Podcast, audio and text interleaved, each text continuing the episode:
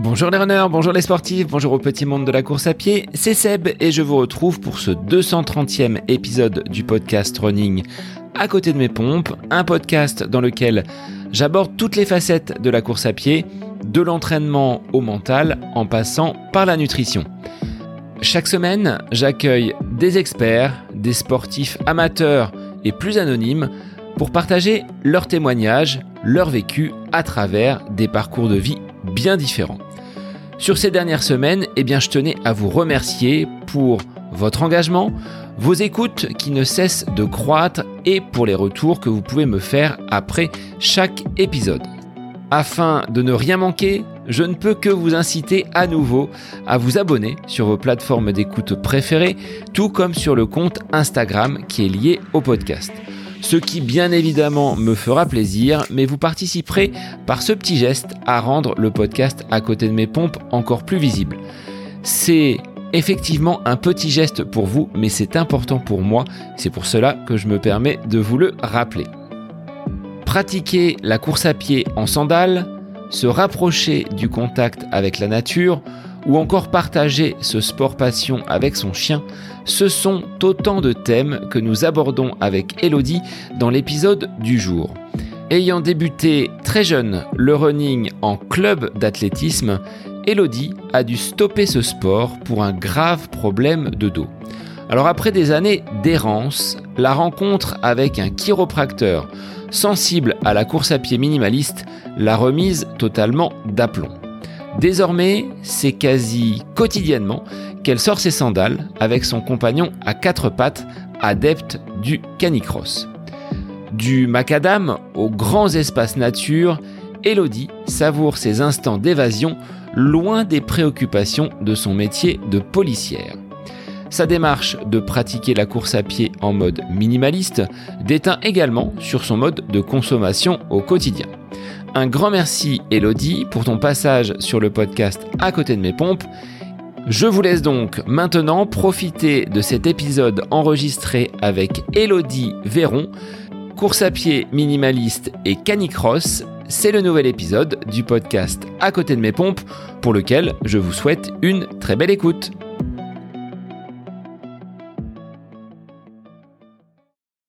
Bonjour Elodie, bienvenue sur le podcast À côté de mes pompes. Alors on va parler aujourd'hui de course minimaliste mais également de canicross. Sois la bienvenue sur le podcast À côté de mes pompes. Salut Seb, très heureuse d'être avec toi euh, aujourd'hui et euh, d'échanger euh, de, tout ça. Alors bah, je vais te laisser dans un premier temps te présenter pour que tu puisses indiquer aux auditeurs qui tu es, d'où tu viens, ce que tu exerces comme métier avant qu'on bascule rapidement vers euh, ta passion qui est la course à pied. Ok, bah écoute, euh, Elodie, donc j'ai bientôt 41 ans, donc en février. je viens de Moselle, donc on va dire pour situer, pour les gens qui ne me connaissent pas, juste à côté de Metz. Et puis, je suis fonctionnaire de police. Alors, fonctionnaire de police, est-ce que tu as l'habitude de courir après les brigands, les malfrats, les voleurs? J'ai eu l'habitude de le faire, oui, oui, quand j'étais en brigade de nuit pendant pas mal d'années. Maintenant, ça s'est calmé. J'ai récupéré un, un, confort de vie, donc je cours un peu moins après les brigands.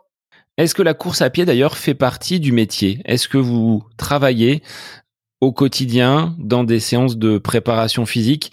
Cette course à pied ou est-ce que c'est vraiment quelque chose qui euh, est à part et que tu as gardé comme un petit jardin secret, un sas de, de décompression en parallèle de, ce métier de fonctionnaire de police qui doit être très prenant. Alors c'est quelque chose qui est à part, mais qui, je pense, devrait être euh, normalement euh, ancré justement dedans, pour euh, déjà pour se maintenir une condition physique qui est essentielle à notre à notre fonction. Et moi, voilà, c'était vraiment la course à pied pour moi. Voilà, c'était mon moment de décompression. Et puis j'en avais aussi besoin pour le pour le travail, hein, concrètement, pour garder cette sensation, puisque quand tu dois courir avec un gilet pare-balles et des chaussures de sécurité, comment te dire que euh, il faut quand même avoir un minimum de conditions physiques derrière. On est à l'opposé des chaussures que tu portes aujourd'hui, c'est-à-dire que les, Rangers ou les chaussures de sécu, c'est pas ce qu'il y a de plus flexible et de plus minimaliste. Ah bah là totalement, je suis à l'opposé donc de ma pratique de la course à pied euh, et c'est pour moi d'ailleurs très compliqué. Donc j'ai acheté personnellement euh, mes chaussures de, de, boulot en fait pour avoir des les plus flexibles possibles on va dire. Mais voilà, ça reste très très lourd pour moi à porter et je préférerais largement euh, être en sandales. Alors on le verra tout à l'heure, hein. c'est une de tes particularité, tu pratiques la, course en sandales et je fais un petit clin d'œil à Ben Violo qui a été un invité du podcast et qui fait partie également de ces coureurs en sandales. Tu nous diras comment tu as évolué et comment cette, cette pratique minimaliste est venue. Alors, tu évoquais le fait d'avoir euh, changé, de ne plus être en brigade de nuit. C'était une volonté, c'était euh, un, besoin d'un peu plus de stabilité et de confort dans ton dans ton quotidien? Comment tu as cheminé pour euh, abandonner ces, ces brigades de nuit pour euh, un poste un petit peu plus conventionnel? Euh, La brigade de nuit, donc je l'ai pratiquée pendant presque 20 ans. Et puis euh, voilà, c'est quelque chose qui m'animait. On, va dire qu'on est en brigade de nuit parce qu'on a une, une réelle passion. On ne se trouve pas en brigade de nuit juste par hasard, et on est tout, on a voilà, on a toute cette même passion de, du travail de nuit qui n'est pas du tout, euh, voilà, qui n'est pas du tout le même. Pourtant, on a la même fonction, mais que la journée. Et puis malheureusement, voilà, je me suis rendu compte que mon corps euh, me donnait beaucoup trop de signaux d'alerte, donc de, de fatigue. J'ai fait un syndrome de jambes sans repos l'année dernière, et puis mentalement, voilà, mon, mon corps, euh, enfin mon corps et mon esprit ont dit stop. Et puis je me suis dit voilà, c'est c'est bien, c'est mais il faut penser à sa santé avant tout. Euh, comme dans la course à pied, hein, ça revient ça revient au même. Et j'ai donc fait le choix euh, cette année, donc au mois de novembre, de, de quitter ma fonction où j'étais en plus responsable adjointe de la brigade de nuit donc était pour moi une grosse responsabilité. Et puis je suis arrivée dans une petite commune où j'ai repris un confort de vie certain et je pense que je ne m'étais pas sentie aussi bien euh, et physiquement et psychologiquement depuis euh, plusieurs années. Ce syndrome des jambes sans repos, ça se manifeste par quoi? Parce que c'est pas quelque chose que j'ai souvent entendu, donc euh, si tu peux donner quelques explications. Ouais, totalement. Alors du coup, si tu veux, euh, au moment où de t'endormir, tu as des spasmes. Donc c'est euh, dans les jambes. Alors ils disent jambes sans repos, mais ça peut se manifester aussi au niveau des mains. Donc moi j'en avais et dans les et dans les mains et dans les jambes. Et, euh, et si tu veux, ça t'empêche vraiment de dormir. Donc j'avais syndrome des jambes sans repos qui se qui donc qui se vraiment qui se manifeste au moment de l'endormissement donc ça t'empêche de t'endormir. Et puis après, j'avais un autre syndrome, alors je sais plus le nom exact, donc je vais pas, je vais pas euh, trop le dire pour pour pas dire de bêtises. Mais là, par contre, j'avais des spasmes toute la nuit avec des, j'avais des battements euh, de jambes euh, par minute qui étaient qui étaient énormes. Et donc on a mesuré tout ça. Et, et quand donc je suis retournée voir le médecin du sommeil, donc il m'a confirmé donc le ce, ce diagnostic. Et euh, donc il y avait trois choses à faire.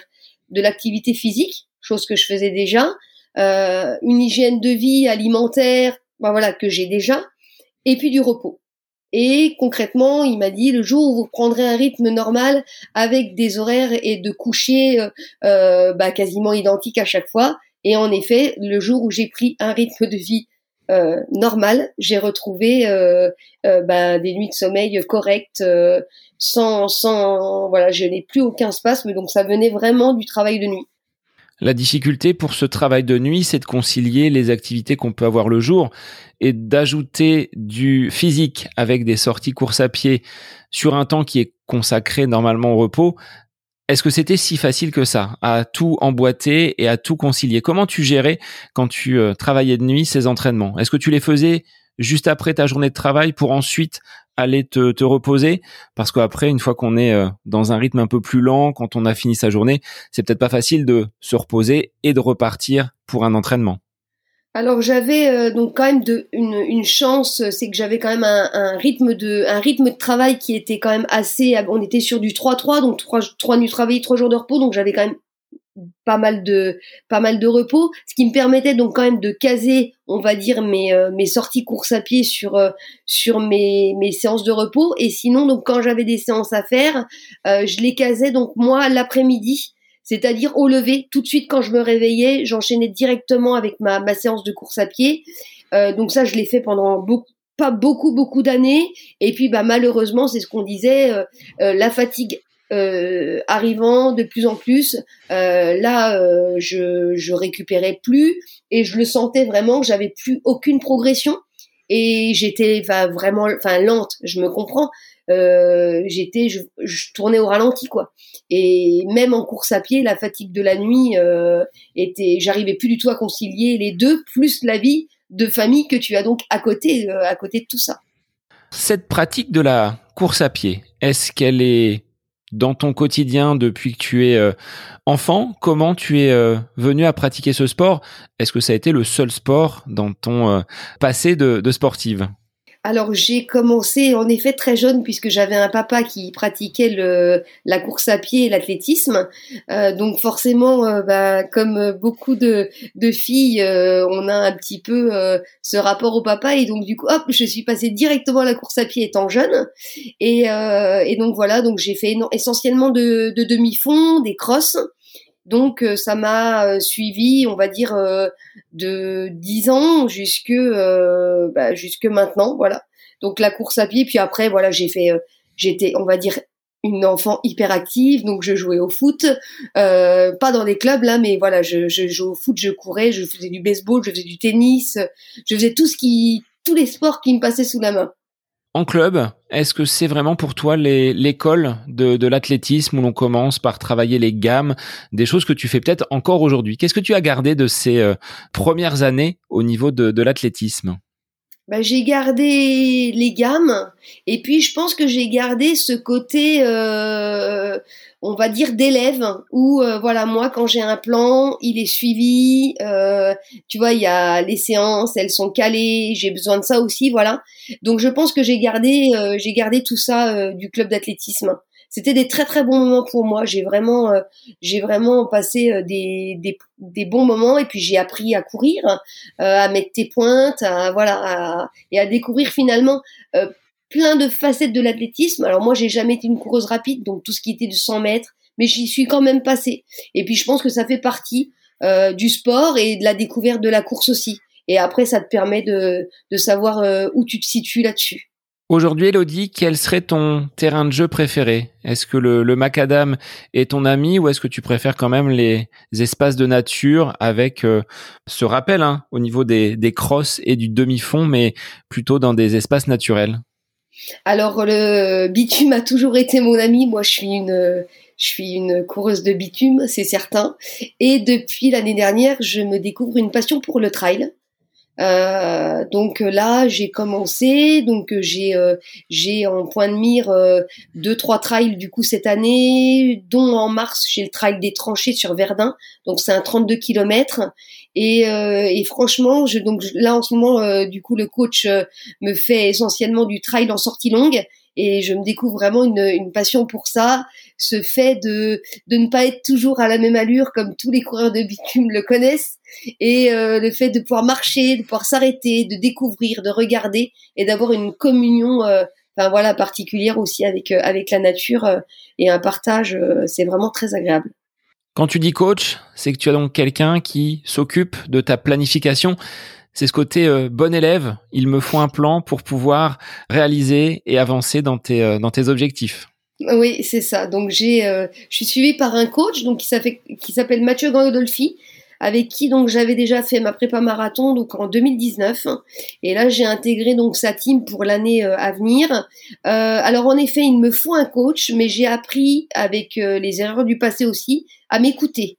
C'est-à-dire que même Mathieu, voilà, c'est le, le discours qu'il a hein, avec ses avec ses élèves. C'est-à-dire que voilà, bah, par exemple avant-hier j'étais vraiment fatiguée, j'avais une grosse séance de VMA à faire et j'ai essayé de la faire et puis bah point de rupture, 20 minutes, euh, et ben j'ai arrêté. Voilà, je ne suis plus dans ce. Avant, voilà, je ne loupais pas une séance, même avec un petit bobo, je disais non, il faut y aller. Et en fait, voilà, le, les erreurs du passé te font rebondir. je pense aussi l'avancée dans l'âge, où tu te dis non, il vaut peut-être mieux que je repousse ma séance, puisque je risque de me blesser et puis ça va pas être productif. Mais voilà, j'ai besoin quand même d'avoir euh, ce plan et, ce coach et euh, on a une, très très bonne relation et justement un partage un partage entre nous qui est très intéressant. Est-ce qu'il te faut un dossard en point de mire ou est-ce que les simples séances proposées par euh, cet accompagnant qui dépasse, je pense, le simple coach, on le dit souvent, hein, il y a le côté euh, accompagnement à la préparation d'un objectif, les échanges, c'est pas que des séances qui sont mises sur une application, mais est-ce que le dossard va être euh, une source de motivation supplémentaire pour toi ou pas forcément? Écoute, pas forcément. J'ai toujours, euh, alors avec coach ou sans coach, j'ai toujours couru. Euh, sans dossard, je me lève le matin, je vais courir. En plus, j'ai eu, j'ai toujours couru seul, c'est-à-dire que euh, avant de, avant d'être dans, bah là, dans un club de canicross, on en parlera tout à l'heure.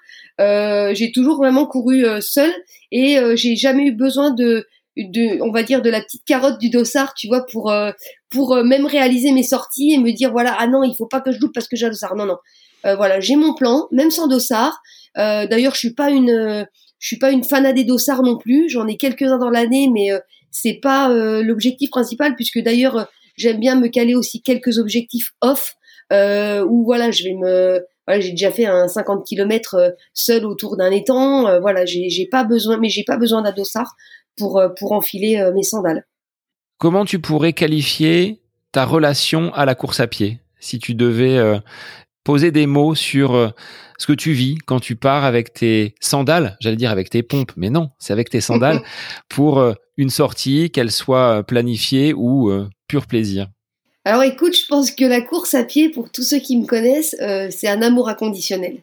C'est, ça fait vraiment partie de de ma vie. C'est c'est ancré en moi depuis toujours. Et puis les, bah voilà, j'ai appris, bah, j'ai été blessée. Il y a dû, il a fallu que je rebondisse. Et, euh, ça a été très très compliqué pour moi de me dire peut-être que tu recourras plus. Je veux dire parce que c'est c'était c'était peut-être possible. Euh, et voilà, c'est moi la course à pied, c'est euh, c'est il y a moi, mais il y a Elodie et la course à pied. Voilà, euh, tous mes collègues de travail, tu vois quand je pars du boulot, ah bah tiens tu vas courir. Ça fait partie de ma vie, mais j'essaye aussi que ça ne vienne pas non plus empiéter de trop sur ma vie privée, puisque c'est je pense que quand j'étais en prépa marathon, je n'aurais pas voulu vivre avec moi-même. Parce que voilà, ça fait, euh, mais c'est vraiment un amour inconditionnel. Et puis j'avais une petite, euh, une petite phrase puisque quand j'ai préparé euh, ma, quand j'ai fait ma prépa marathon, en fait, j'avais un, un, préparateur mental aussi qui est Nico, qui fait partie d'ailleurs de la team Panta Sandal. et donc on avait une petite phrase. Il m'a dit, il faut que tu te donnes une phrase. Si un jour t'es dans le, t'es dans le, t'es pas bien.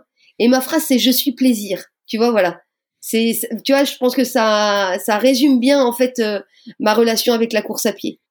Qu'il vente qu'il neige qu'il fasse froid peu importe tu prendras tes sandales et tu iras courir. Si c'est sur le plan ou si c'est tout simplement une sortie que tu as envie de faire combien de séances tu mènes par euh, par semaine? Parce que tu dis euh, presque tous les jours. Quel est le, rythme que tu t'astreins quand tu es en plan avec voilà vraiment peut-être un, objectif en ligne de mire? Alors en plan, cette année, je suis à quatre séances semaine. Euh, et quand j'étais hors plan, donc euh, j'étais honnêtement à une sortie par jour. Euh, au feeling, donc voilà. Mais tous les, quasiment tous les matins, je, je partais courir. Là, voilà, on règle, on va dire les choses pour que ce soit, on va dire, optimal et que euh, et, et, comme comme me dit Mathieu, il est obligé des fois de, calmer les ardeurs de certains aussi. Et puis je pense que c'est intéressant puisque j'ai un rameur aussi à la maison. Donc en fait mes séances de repos se font sur rameur ou alors sur vélo. Voilà, c'est. Euh, mais j'ai quatre séances, trois séances donc de, de course à pied plus euh, une séance de donc en club de canicross. Donc très peu de journées inactives tu as toujours un petit brin de sport au programme, au menu. Euh, il faut que ça bouge. il faut que ça bouge. Très très peu de journées inactives en effet. Bouger, tu as dû peut-être patienter pendant quelques semaines, quelques mois, puisque une blessure au, dos t'a stoppé il y a quelques années dans, dans ton élan. Est-ce que tu peux revenir sur les causes de cette euh, blessure et ce que tu es aujourd'hui est conditionné par ce que tu as vécu lors de cette opération? Je te laisse euh, présenter un petit peu le, schéma clinique avant de d'évoquer cette, cette mutation qui est la tienne aujourd'hui eh ben écoute, euh, donc euh, quand j'ai eu 24 ans, je me suis fait opérer d'une double hernie discale. Donc j'ai été euh, en fait victime d'un accident pendant, bah, d'ailleurs pendant ma formation en, police. Et puis voilà, des douleurs dans le dos, chroniques, à répétition pendant un an. Et puis on fait un IRM, on découvre une double hernie discale. Donc à ce moment-là, je suis voilà, je, je marche avec des béquilles, je suis à l'équerre. Donc je me fais opérer, l'opération se passe se passe très bien sur le sur au niveau de la chirurgie. Et puis, euh, je respecte toujours à la lettre, voilà, les recommandations du CHIR sur les, sur les premiers mois. Et euh, je reprends le travail au bout de trois mois, je crois. Et au bout de six, sept mois, j'ai les douleurs, euh, voilà, qui reviennent. Vraiment les mêmes douleurs. Alors, il n'y a pas de récidive de dernier discale. Il y a une fibrose qui se crée à l'intérieur. Alors, pour schématiser la chose, une fibrose, c'est-à-dire que toi, tu vas t'égratiner, tu vas avoir une croûte euh, à l'extérieur. Moi, j'ai une croûte à l'intérieur, euh, donc une mauvaise cicatrisation des tissus, ce qui fait que ça me recomprime euh, ce nerf sciatique et ce et voilà. Et donc, je suis embêtée. Donc bon, après voilà, je vais je vais monter sur Paris pour trouver un pour trouver une, des solutions médicales. Je trouve des solutions et ça met une, quasiment quand même huit ans presque, 8-10 ans euh, où euh, j'ai quand même énormément de mal, où je suis constamment avec un labago par-ci, un labago par-là, une sciatique. Et puis au fur et à mesure, euh, bon, on commence à régler le problème et là je vois un chiropracteur qui est euh, d'ailleurs minimaliste dans sa façon donc de, de, au quotidien. Et puis moi je commence à lire un peu des études parce que je veux recourir. Là pendant ces huit années, tu as été à l'arrêt complet en course à pied ou malgré ça tu arrivais quand même à bricoler quelques séances? J'ai essayé de rebricoler quelques séances, mais à chaque fois, c'était je. Bah alors quand j'avais pas de douleur, je rentrais, j'avais le dos cassé. Pendant une semaine, j'étais euh, bah, vraiment, vraiment, tu vois, un peu une sensation musculaire. Euh, on n'est pas bien et voilà, vraiment des douleurs pas agréables. Et puis euh, voilà, c'est le chiropracteur qui me dit, bah écoute, enfin moi j'en parle avec le chiro et je lui dis, moi je veux recourir pour l'instant avec des chaussures, on va dire lambda. Hein, euh, ce que je portais donc avant euh, l'opération. J'ai mal au dos, je suis cassée. Et puis j'ai lu des études. Euh, j'aimerais passer au minimalisme, acheter donc des five fingers, ces fameuses chaussures à doigts de pied là. Mais je veux pas faire n'importe quoi. Donc je veux quand même être encadré. Donc lui me donne le feu vert. De toute façon, je suis pas en prépa, je suis, je reprends tout à zéro. Et puis bah voilà donc mon changement de, de, de, façon de courir il part de mon opération du dos, donc euh, euh, il y a maintenant bien plus de dix ans. Tel un ordinateur qu'on viendrait à remettre à zéro, à formater, tu as complètement revisité ta pratique euh, de la course à pied, tous ces schémas que tu avais avec les chaussures, les appuis, avec cet héritage de l'école d'athlétisme, là tu es reparti complètement de, zéro. Quelles ont été les sensations sur les premières séances et quelles étaient finalement les, durées de ces séances un petit peu plus au contact du sol cette fois-ci? Les premières sensations, euh, alors là, euh, les, donc euh, ceux qui écouteront le podcast ne me verront pas, mais j'ai un grand sourire. Et les premières sensations, c'était un pur bonheur. c'est une sensation d'être, de courir en légèreté, puisque naturellement, donc je chausse ces, ces five fingers et puis je cours en médio-pied, sans sans calculer rien du tout. Naturellement, ma foulée se, ma foulée s'adapte directement. Et puis, euh, on est sur des très petites séances puisque la transition est très longue. Donc, je suis sur les premières séances à 10 minutes seulement de course.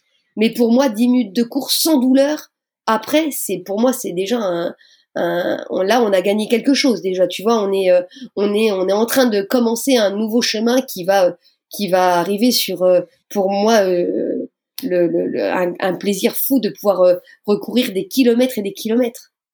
Pendant toute cette phase euh, post-opératoire, avant que tu n'opères cette transition minimaliste, est-ce que tu t'es vu faire une croix sur euh, ta passion, cet amour inconditionnel de la course à pied?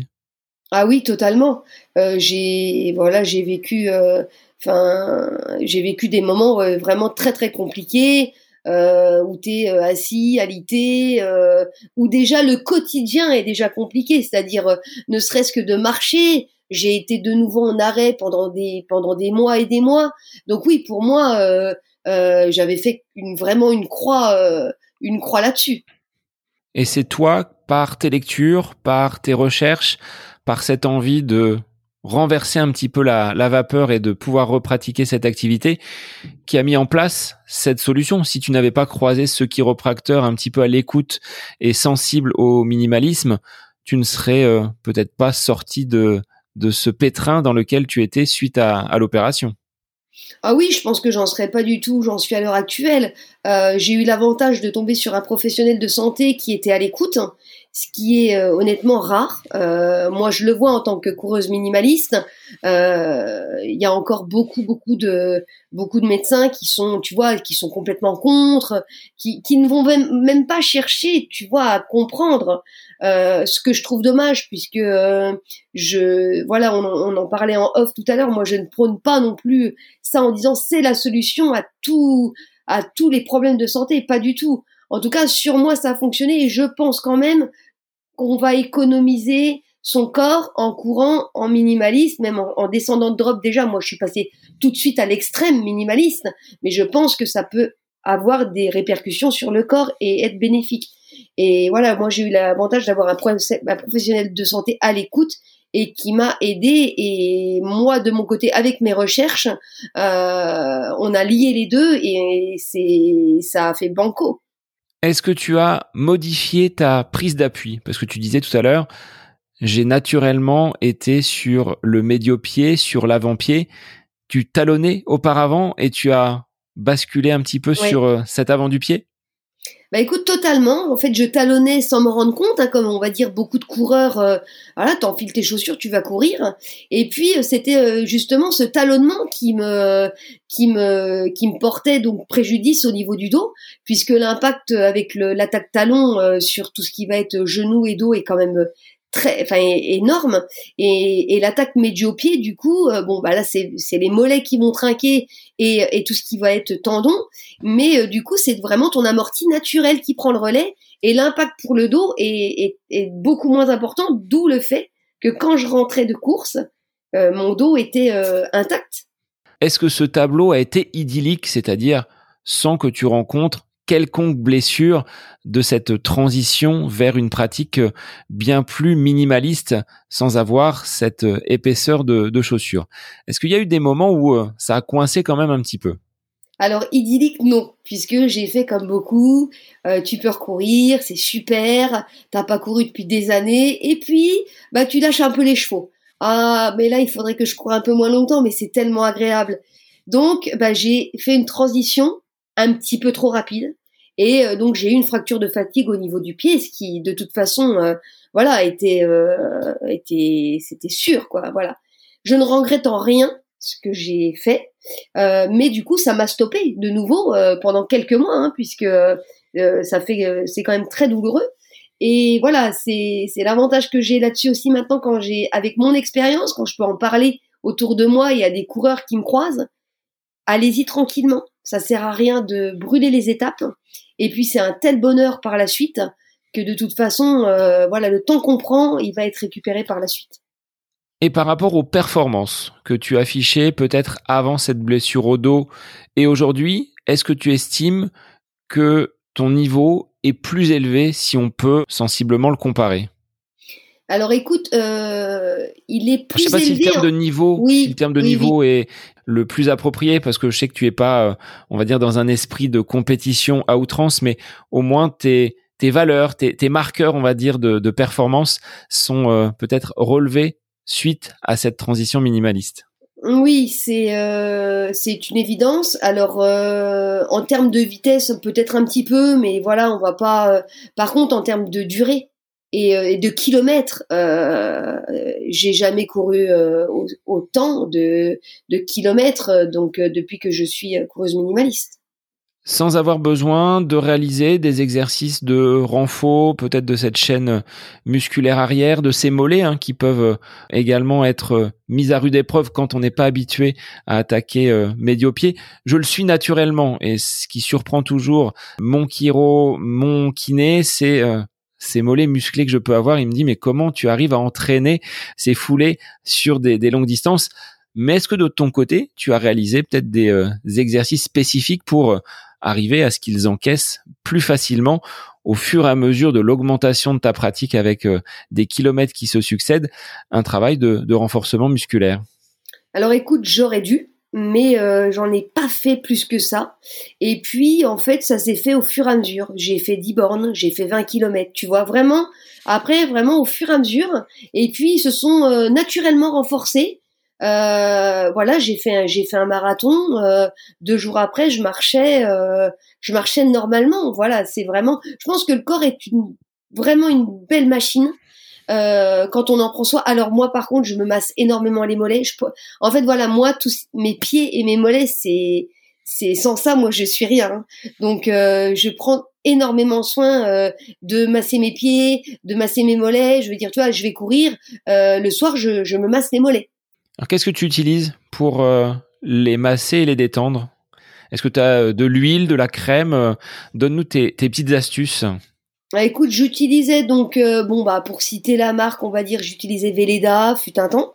Et puis voilà, ce côté minimaliste et un petit peu pro pro écolo et français. Là, j'ai trouvé un, un baume sportif donc d'une d'une d'une femme dans le secteur là et qui est vraiment top et qui est fait à partir de de il bah, y a rien de chimique quoi hein, c'est euh, c'est le top du top et du coup j'utilise ça voilà vraiment un baume sportif et puis après pour les pieds voilà je vais avoir des je vais prendre euh, des crèmes de l'huile euh, tu vois de de l'huile végétale des choses des choses basiques Sachant que par ton activité professionnelle, les pieds sont également mis à rude épreuve. Là, on n'est plus sur du minimaliste. Ils sont enfermés et il faut qu'ils puissent assurer les rondes et te suivre toute la journée. Oui, oui c'est ça. Oui, oui, je suis. Euh, euh, c'est vrai que moi, le soir, quand j'enlève mes, chaussures de boulot, euh, c'est un bonheur pour moi. Hein. C'est, vraiment. Et puis après, bah voilà, à la maison, à la maison, je suis pieds nus.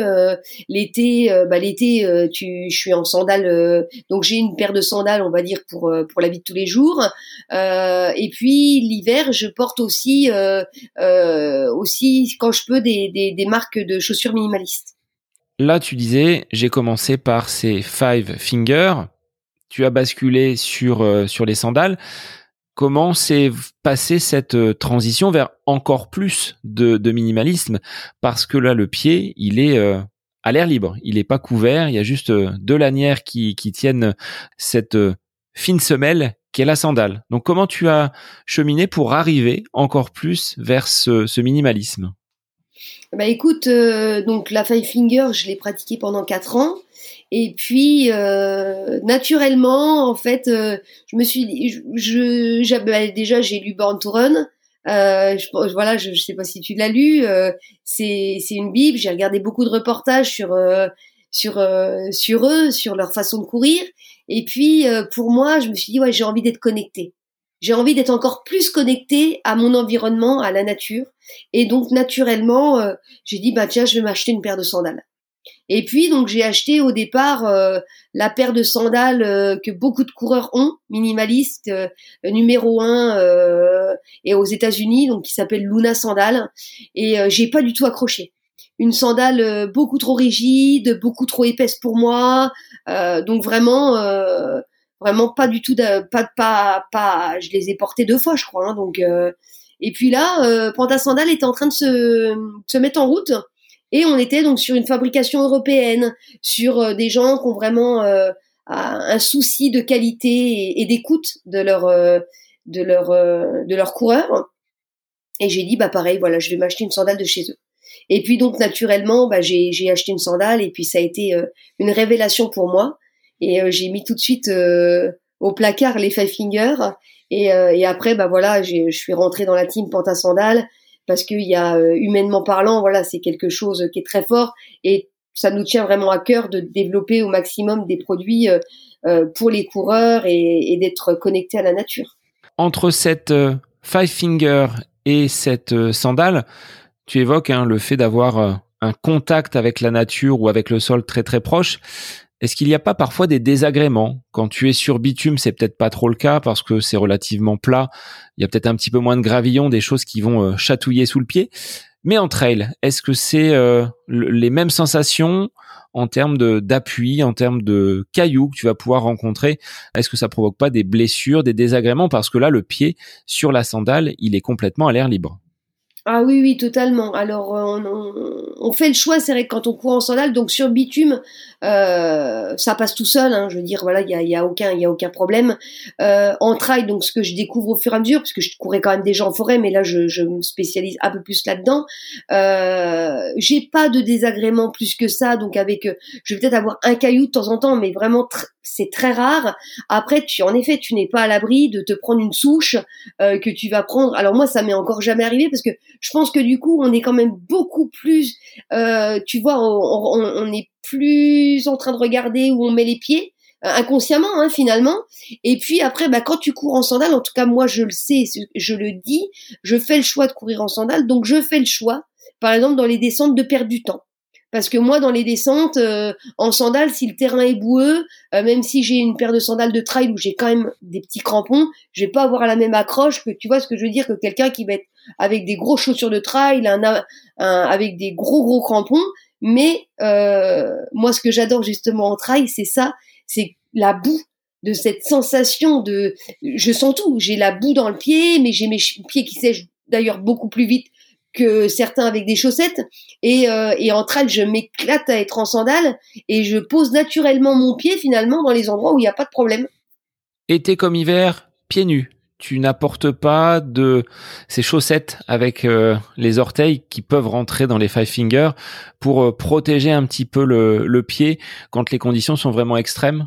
Alors, été comme hiver, pieds nus, sauf vraiment quand on descend en, en dessous des moins 2, euh, là, je porte une paire de une paire de chaussettes. Mon plus gros problème, il va être par exemple sur une course, puisque euh, tu vas être, on est dans la tente. Donc euh, c'est là où voilà, j'ai le froid qui commence à se faire sentir. Et là, je suis là, je porte des chaussettes en, en, dessous de, de, de moins 2 parce que sinon, de quand je pars vraiment de chez moi, si tu veux, j'en fais des sandales, je vais courir. Donc bah, le corps, ce qu'on disait, est une belle machine. Au bout de cinq minutes, mon pied est chaud donc j'ai pas ce problème-là, j'ai pas ce problème de froid. Euh, le problème de froid va vraiment se faire euh, sur l'attente. Pas besoin quand tu passes un guet d'avoir des chaussures qui soient respirantes ou Gore-Tex qui vont euh, retenir et, protéger le, pied. Il va sécher naturellement. Hein. Comme tu l'as dit, ça c'est l'atout numéro un de ces chaussures à, à, ciel ouvert, de ces de ces sandales. Est-ce que ça te vaut quelques remarques, quelques interrogations de la part des personnes qui t'entoure sur les pelotons parce que c'est pas une pratique qui est des plus démocratisées. On a quand même euh, une frange infime de personnes qui courent en sandales, même si on en voit beaucoup plus sur euh, ces différentes années, même sur des courses euh, que j'ai pu faire sur la région parisienne, on voit sur des grandes manifestations des personnes qui arrivent en sandales. Alors parfois c'est peut-être même pieds nus, mais est-ce que c'est un pari ou est-ce que c'est vraiment une pratique qui est assumée? De ton côté, qu'est-ce que disent les personnes qui t'accompagne et te voit arriver en sandales au départ d'une course alors écoute, c'est donc j'en ai beaucoup hein, qui se posent la question. Euh, il y a quelques années en arrière, j'avais beaucoup de personnes qui savaient mieux que moi qu'il ne fallait surtout pas courir en sandales. Donc voilà, beaucoup de, de réflexions, euh, mais il faut pas courir en sandales, faut pas voilà. Et puis dernièrement, j'ai vraiment des gens qui s'intéressent, qui m'interrogent ah mais il y a vraiment une démarche derrière euh, tu vois donc on a un réel échange. Et euh, quand je suis arrivée dans mon club de canicross euh, beaucoup de personnes ne me connaissaient pas et voilà, on, on, est, on a eu vraiment une interrogation, mais positive. Et puis on a, on a échangé ensemble euh, sur bah, le pourquoi du comment j'étais en sandales. Et du coup c'est très intéressant. Puis après, bon, bah, j'ai toujours pendant les courses des gens qui me disent, waouh, elle court en tongue. Tu sais vraiment, tu entends ça derrière. Non, mais c'est pas sérieux. Enfin, bon, voilà, c'est même plutôt rigolo qu'autre chose. Et il m'arrive des fois, voilà, d'avoir deux, trois euh, réfractaires vraiment complets. Mais bon, là où je n'ai j'ai même pas envie de d'en discuter puisque je pense que je perdrais vraiment mon temps et, ça sert à rien. Et sur la durée de vie, Elodie, de ces sandales, est-ce qu'elles euh, durent plus longtemps que nos chaussures actuelles? Quel est le prix d'ailleurs d'une paire de, de Panta sandales, si on peut citer la marque et euh, leur faire un petit coucou?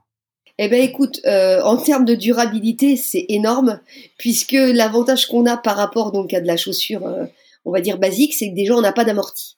Donc ce souci de dire ouais j'ai j'ai fracassé ma chaussure, j'ai plus d'amorti. Nous euh, notre amorti c'est notre corps, hein, donc déjà là-dessus.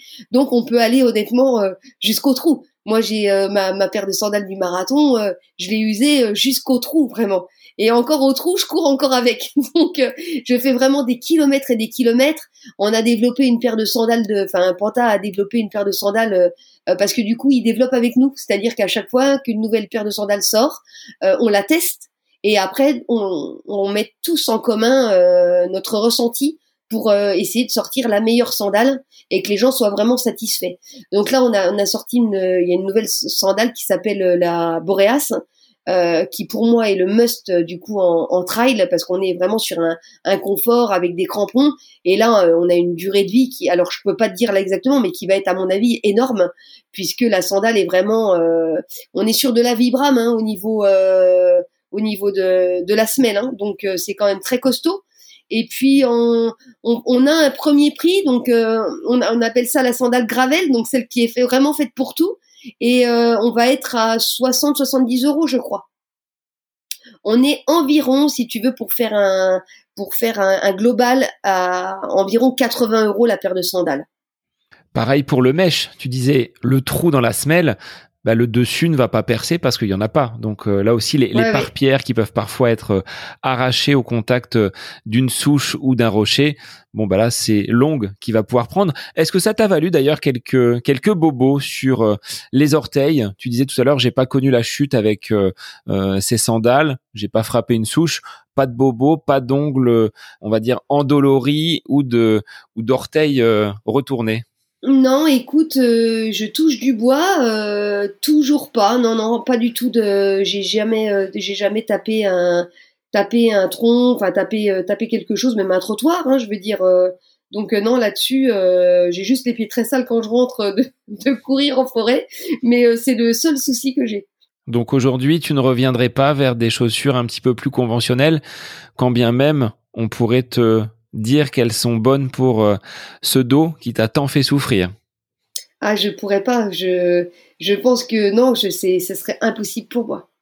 Je, je pense que je ne préférerais plus courir que de recourir en chaussures, tu vois.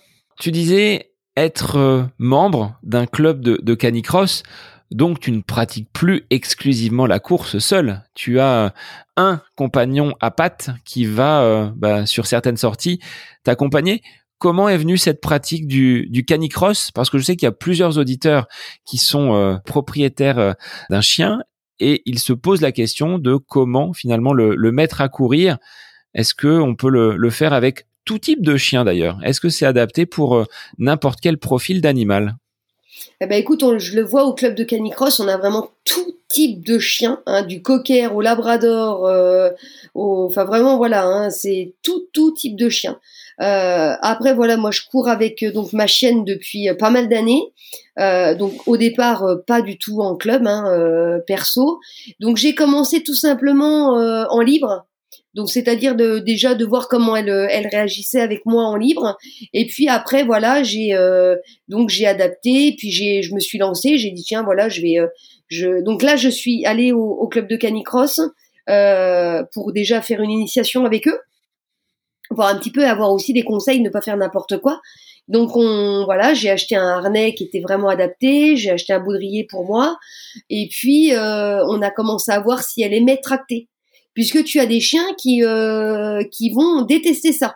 Et je pense que le canicross c'est un réel partage de l'humain et du chien, c'est-à-dire que bah ça sert à rien de forcer. C'est-à-dire que si le chien ne veut pas tracter, bah tant pis, tu auras un chien qui restera, qui courra en libre avec toi, et c'est déjà très bien. Et puis tu as des chiens qui vont vraiment aimer tracter et, euh, avoir la longe, euh, la longe vraiment au taquet, euh, au taquet. Et moi c'est le cas avec June, qui vraiment prend un réel plaisir quand je lui mets le harnais, elle est, elle est déjà, elle est déjà dingue. Alors est-ce qu'il y a des prérequis quant à l'âge du chien, quant à la méthodologie pour amener son chien à courir avec soi il y a une forme de dressage. Euh, je pense typiquement à un lièvre, un pigeon qui viendrait à sortir juste devant toi. Il faut pas que le chien fasse demi-tour ou te coupe la route et t'entrave justement dans ta pratique pour risquer la, chute derrière. Oui, c'est ça. Alors donc déjà, ça va se faire euh, vraiment au fur et à mesure. Cette, euh, c'est, ça va être des trucs un petit peu euh, bateau au départ, c'est-à-dire que tu parcourir et puis droite, gauche. Voilà, tu vois des, des éléments de base au départ et puis que le chien va va va vraiment assimiler très vite. Et puis après, bah pareil quand tu vas croiser un chien, euh, pas touche, tu touches pas. Enfin voilà, ça tout tout dépend. On, a chacun notre notre langage avec notre chien, mais lui apprendre voilà à rester, on va dire focus. Et puis il faut surtout attendre que la croissance du chien, en tout cas pour que le chien tracte, parce que tu pourras courir avec le chien euh, assez tôt quand même en libre. Par contre, pour que le chien tracte, il faut vraiment que sa croissance soit arrivée euh, vraiment à la fin. Donc ça peut aller jusqu'à moi j'ai commencé à un an et demi, tu vois croissance vraiment terminée pour qu'on soit sûr que derrière on n'engendre pas des problèmes de santé sur euh, et d'articulation sur le chien. Est-ce que le chien ira beaucoup plus loin que son maître? C'est-à-dire que sur des sorties longues, est-ce qu'il aura encore de, de l'énergie sous la patte avant qu'il ne soit complètement épuisé? Et ce sera toi, peut-être, derrière la longe, qui sera fatigué avant euh, ton, ton compagnon à quatre pattes. La mienne, elle est inépuisable. Donc oui, sur les sorties longues, euh, oui, oui. Alors du coup, en canicross, si tu veux, euh, généralement c'est de la petite, c'est de la courte distance puisque le chien doit être normalement doit tracter tout le long. Donc on est généralement plus sur du 5, euh, voilà, on est sur de la petite distance. Après, on a le canitrail où là, on va passer donc sur de la plus grosse distance. Et là, il faut doser ton chien puisque justement le, le but c'est qu'il tienne jusqu'à la fin. Donc il faut pas qu'il tracte non plus à fond jusqu'à la fin. Et puis moi, euh, maintenant que je fais des sorties longues les samedis, elle vient avec moi, donc je l'ai, elle est attachée et détachée et elle court avec moi ben, euh, pendant deux heures, trois heures, euh, sans aucun problème. la pratique du canicross va encore au-delà parce que du coup, elle me suit vraiment avec moi dans, dans mes entraînements. Alors, le fait qu'elle te tracte, je pense que c'est un atout sur des montées, sur des portions planes. En descente, il faut peut-être adopter une stratégie qui soit autre. Parce que là, si en descente tu te fais tracter, il y a un risque peut-être de t'entraîner et d'être en, en sur-régime de ton côté. Alors la descente, c'est euh, très compliqué. Alors tu as des personnes qui vont gérer vraiment. Euh, faut aimer le risque. Hein et puis moi, voilà, je fais le choix aussi de courir en sandales. Et dans certaines descentes, quand c'est vraiment boueux, euh, j'ai quand même voilà un peu plus de voilà un peu moins d'accroche. Donc euh, il y a une technique hein, que, que j'ai du coup aussi appris au club, c'est-à-dire apprendre le chien à moi en descente, la chienne est à côté de moi. Euh, et, et je lui dis à ta place, ta place, tu vois pour vraiment. Et puis après, je la relance tout doucement, je relâche au fur et à mesure la longe pour qu'on reparte, euh, on reparte au plus vite. Donc je perds, moi personnellement, hein, je perds un petit peu plus de temps dans la descente. Par contre, voilà, je, je récupère du temps sur le sur le reste. Mais c'est sûr qu'en montée et, euh, et, sur du plat, c'est euh, c'est vraiment très très agréable. Mais il faut suivre. C'est un binôme qui fonctionne, c'est un, un couple. C'est à la fois Elodie et June sur euh, ces, courses avec ce partage, cette passion. Est-ce qu'elle est aussi, on va dire, attirée par euh, la performance ou est-ce que c'est un chien tranquille? Quel serait son, son profil de d'animal coureur? Elle serait plutôt attirée par la performance, la petite par rapport à moi. C'est-à-dire que June ne supporte pas qu'un chien soit devant elle. Donc euh, c'est vrai que je l'ai vu quand on est arrivé au club, euh, je l'ai vu vraiment tracter pour la première fois, euh, vraiment très très fort. moi derrière j'ai eu du mal à suivre les premiers temps, mais voilà elle a vraiment ce, cette, cette dose là de dire ah il faut que je il faut que je dépasse. Donc donc c'est vraiment sympa. Donc elle elle est par rapport à moi elle est plus dans la performance. Sur des sorties longues que tu peux faire avec elle, est-ce que tu embarques également son propre ravitaillement? En plus du tien. Qu'est-ce que l'on peut prendre pour quelqu'un qui serait novice, qui veut débuter la course avec son chien, pour euh, bah, ne pas faire d'erreur, parce que le chien a aussi besoin de, ravitaillement comme nous, êtres humains. Oui, alors écoute, euh, moi je prends pas de ravitaillement, on va dire euh, style style sardine ou des choses comme ça, parce que je lui je lui donne d'ailleurs des sardines en dehors de, de, la course. Mais par contre, s'il fait chaud, je vais prendre de l'eau. Voilà, c'est la base. Euh, elle prendra vraiment de l'eau. Là, tu vois, à l'heure actuelle, euh, c'est l'hiver. Euh, il y a des sources, des sources d'eau un peu partout. Il y a des voilà. Donc là, je je prends pas.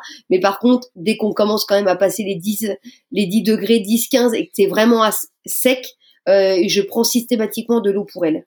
Et puis après, à l'arrivée, voilà, elle a, euh, elle a, elle a une petite récompense encore en plus. Euh, et puis on, on, dose un peu les croquettes aussi en, en fonction, puisque quand elle fait des sorties longues avec moi, d'ailleurs, elle court beaucoup plus que moi, puisqu'elle fait beaucoup d'allers-retours.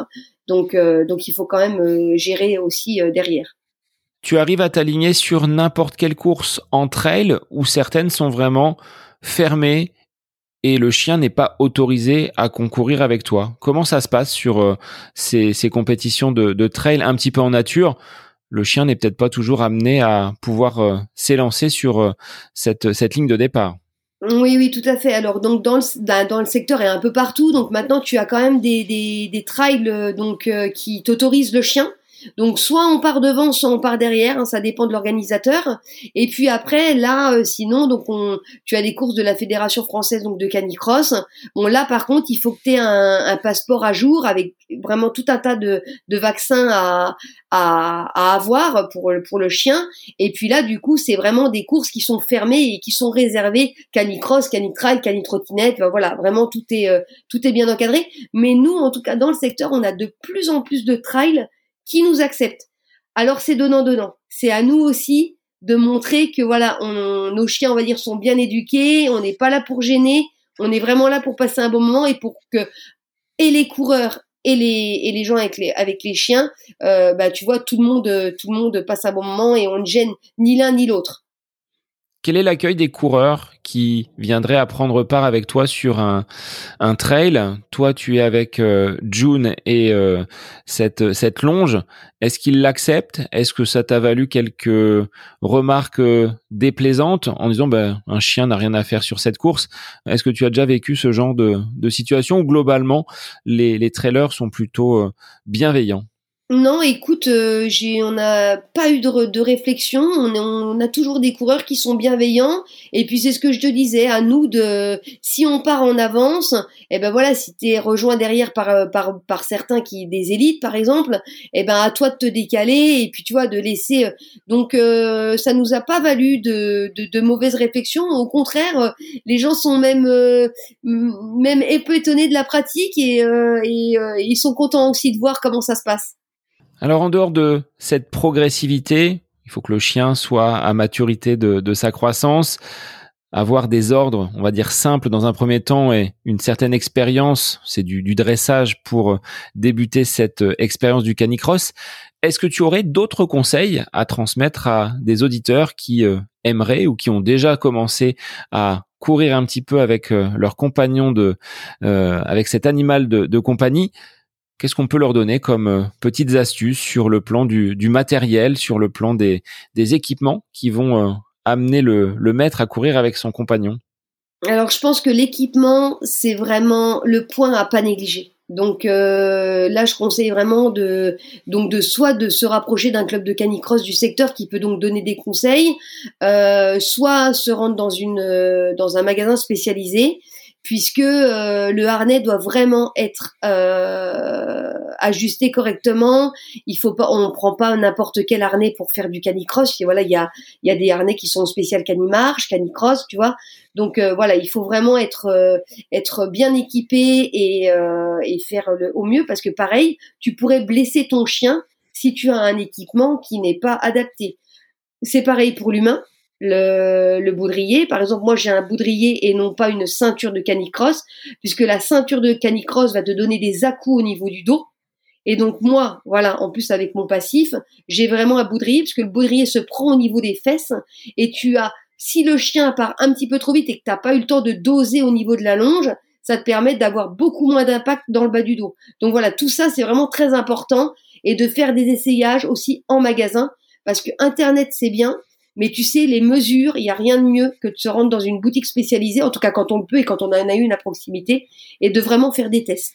Quelles émotions vous partagez toutes les deux quand vous arrivez à la fin d'une séance, à la fin d'une course? Il y a quelque chose qui se passe entre vous deux? Ah bah il y a quelque chose qui se passe tout le temps quand on court avec June. Euh, elle est très très attentive à moi du début jusqu'à la fin. Et il y a une, je pense qu'il y a une, on est assez fusionnel. Et puis voilà à la fin d'une course ben c'est euh, voilà le maître euh, le maître enfin voilà c'est on est là pour tu vois c'est une caresse c'est des câlins c'est et c'est c'est donnant donnant donc c'est c'est super agréable parce que je trouve qu'on développe encore plus de de d'amour encore. On, on, a une autre euh, une autre euh, il se passe encore quelque chose de plus quand on pratique ce sport enfin en tout cas ce sport je trouve je trouve avec le chien. Est-ce que ça lui arrive d'aller chercher sa longe pour t'emmener courir? Presque quand je la vois tourner, tourner, tourner. Et euh, bon bah des fois je suis obligée de partir euh, courir seule puisque j'ai des séances spéciales. Et euh, donc bah ce soir d'ailleurs je suis partie seule et, et la pauvre elle était elle était dépitée, tu sais. elle te fait la tête toute la soirée. Ouais, elle me fait la tête. Ouais, vraiment, clairement. On peut l'inviter à venir s'exprimer sur le podcast. Je sais pas si elle est si elle est disposée. on pourrait, on pourrait. Elle parle beaucoup en plus. Elodie, au-delà de cette pratique euh, nature, minimaliste, tu l'as dit, ça se déploie également dans ta vie quotidienne, puisque tes achats, tes équipements vont être également euh, relativement minimalistes. Dans l'alimentation déjà, est-ce que cette transition, elle s'est faite euh, en même temps que cette attrait pour la course en sandales et ce retour un petit peu au, au contact du sol ou est-ce que tu avais déjà entamé auparavant cette alimentation un petit peu plus végétarienne? Alors non, ça s'est fait justement au fur et à mesure de la pratique euh, de la course à pied en sandales. Euh, voilà, puis mon rapport, euh, mon voilà, mon rapport aux animaux. puis aussi le fait d'avoir changé d'alimentation pour la course à pied, pour les problèmes digestifs, pour plein de choses. et la cause animale où je suis vraiment, je suis vraiment quand même derrière. Donc du coup, je suis donc passée végétarienne il y a trois ans maintenant, trois ans oui je crois. Et, euh, et voilà, ça s'est fait au fur et à mesure. Et dans ma manière de consommer, euh, voilà, je suis très minimaliste euh, en, en, vêtements de course à pied. J'essaie d'acheter euh, du français ou de l'européen. Donc euh, voilà, je, je, je, cible beaucoup beaucoup là-dessus. avant, je portais du mérinos français d'une marque d'une marque française. J'ai voulu euh, passer sur autre chose parce que voilà le euh, sur seulement sur cette cause animale euh, je voulais passer sur autre chose. Donc là je suis passée sur des vêtements qui sont faits à base de d'huile de ricin. Donc c'est pour citer la marque voilà c'est Nosk qui est une marque française. Et puis alors c'est sûr qu'à l'achat on va être peut-être plus cher qu'un coton qu'un qu'un vêtement synthétique qui va être fait à l'autre bout du monde. Mais c'est un vêtement que tu vas garder pendant des années. Et en tout cas moi j'estime que je préfère en acheter un mais tout de suite de bonne qualité et, euh, et ne pas en avoir 15 dans mon armoire. En tout cas, voilà, c'est mon, c'est ma manière de, de consommer. Donc, un t-shirt, un short, une paire de sandales. Il n'y a pas besoin de plus pour aller courir. Ah, c'est voilà, c'est t'as bien résumé. Oui, oui, j'ai j'ai voilà, j'ai un t-shirt long, j'ai allé, je vais avoir deux shorts et, euh, et une paire de sandales. Voilà, c'est euh, c'est en effet, il y a rien besoin de plus. Et euh, voilà, et donc je fais très attention. Ou alors j'achète de la seconde main. Sur le plan sportif, hein, tu l'as dit, être accompagné par Mathieu Gandolfi, d'être également présente dans un club de, de canicross, mais tu fais partie d'une autre team avec euh, des personnes qui sont déjà passées par euh, par le podcast et qui font partie de cette team. C'est la team Ruban Bleu, donc clin d'œil à Nuno et à Laura. Pourquoi avoir rejoint cette team Ruban Bleu quelles en sont les valeurs et pourquoi tu as été sensible à rejoindre donc cette euh, équipe avec un côté solidaire derrière il y a euh, pas mal de choses qui sont qui sont portées par ces ces rubans bleus un petit peu partout à travers la France. Alors euh, bah, du coup j'étais derrière cette team depuis pas mal d'années et puis j'ai toujours voulu voilà ils ils sont venus vers moi je suis venue vers eux j'ai été blessée et euh, ça me tenait à cœur. Donc c'est euh, voilà la team ruban bleu pour ceux qui ne connaissent pas. Donc on court euh, pour les gens qui sont donc atteints de la sclérose en plaques. Et c'est voilà c'est c'est quelque chose qui me tient à cœur parce que j'ai aussi une amie qui qui, qui en est atteinte et donc voilà porter leur couleur sur les sur les courses me tenait vraiment à cœur et on est au niveau de la team sur une bienveillance sur un état d'esprit qui humainement parlant qui est vraiment énorme. Et puis moi, j'ai besoin aussi de courir pour pour des causes qui me tiennent à cœur. Et voilà. Et donc du coup, je je fais à mon à mon petit niveau le maximum pour pour porter leur couleur fièrement. Est-ce que vous arrivez à vous retrouver sur certaines compétitions? Parce que du côté de la ville Auclair et Vendôme, j'ai vu qu'il y avait une grosse, une grosse partie de cette team qui était euh, représentée sur cette euh, Red Night, donc une course à travers euh, le Loir-et-Cher de nuit. Oui, tout à fait. Oui, alors là, ils étaient très très nombreux. Moi, j'ai malheureusement pas encore pu, pas encore pu les rencontrer. J'espère pouvoir les rencontrer peut-être cette année parce qu'ils organisent d'ailleurs une course. alors, je, je pourrais plus. Je crois que c'est en région parisienne d'ailleurs. C'est une course team ruban, ruban bleu. Euh, et puis ils sont aussi souvent présents sur l'ultramarin. Et euh, j'aimerais peut-être bien l'année prochaine, euh, voilà, ça ferait partie de mes objectifs de l'année prochaine de peut-être de m'aligner sur une des courses de l'ultramarin. Donc, donc ce serait un, en plus, ça serait super de, de pouvoir tous se rencontrer. Tu me lances une perche là sur ces objectifs de l'année 2024. Qu'est-ce que tu veux mettre dans ton programme, même si je sais que tu affectionnes également des courses off où il n'y a pas forcément de dossard et où ça va être une compétition, mais avec toi-même, pas forcément avec euh, avec un dossard au bout? Oui, j'ai euh, bah, eu à cœur de faire euh, de faire des, des off. Bah, mon premier marathon, bon, bah, Covid oblige, je l'ai fait donc je l'ai fait seul. Après, j'ai, j'ai fait aussi un 50 km en petit défi autour d'un lac. J'ai fait 25 fois le tour. Euh, et puis voilà, donc j'aime bien me, me, donner des petits défis comme ça. Et voilà, cette année, on est quand même sur un objectif de trail. Donc voilà, il y a, bah, il y a le trail des tranchées à Verdun, donc sur un 32 km. Il va y avoir un autre trail dans la région au mois de juin sur un 32 km. J'aimerais bien faire une peut-être une compétition sur quatre jours euh, dans le Jura voilà, je, mais en canicross cette fois-ci. Donc là, je suis en train de, de, de voir ça et peut-être mettre ça en place. Et puis, ce qui me tenait à cœur, c'est de faire un marathon, mais quand même avec un dossard. voilà, donc j'aimerais vraiment faire. Euh, donc je suis inscrite au marathon de Chablis, euh, donc pour euh, fin octobre. Donc voilà, c'est les gros éléments. Ça va être de monter en volume, de monter en, en trail, et puis et puis de faire ce marathon de Chablis. Et puis il y a aussi donc une course qui me tient à cœur, qui euh, donc qui se passe euh, qui se passe à Metz, qui est euh, contre la, les violences faites aux femmes. Donc c'est un raid et moi je suis bénévole aussi là-dessus donc au mois de septembre et je fais généralement les 10 km. Voilà donc je voulais leur faire un petit clin d'œil parce que parce que voilà je trouve que c'est une, une belle cause aussi à soutenir.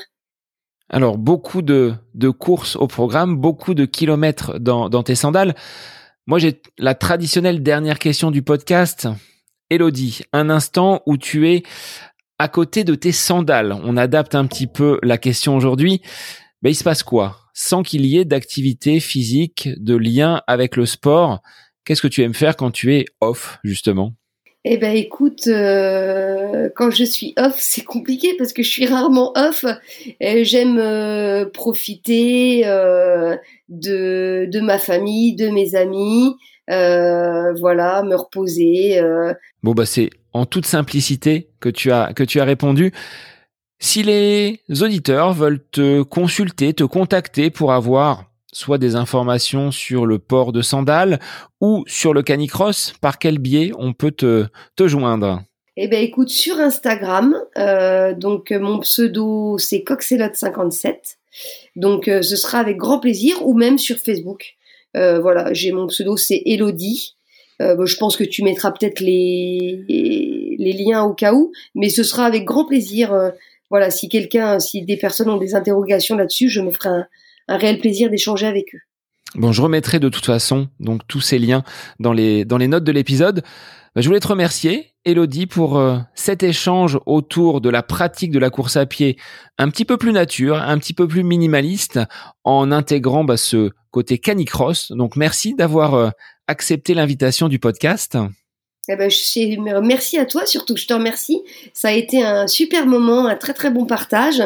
Et puis, euh, bah, je te souhaite une belle journée. À bientôt.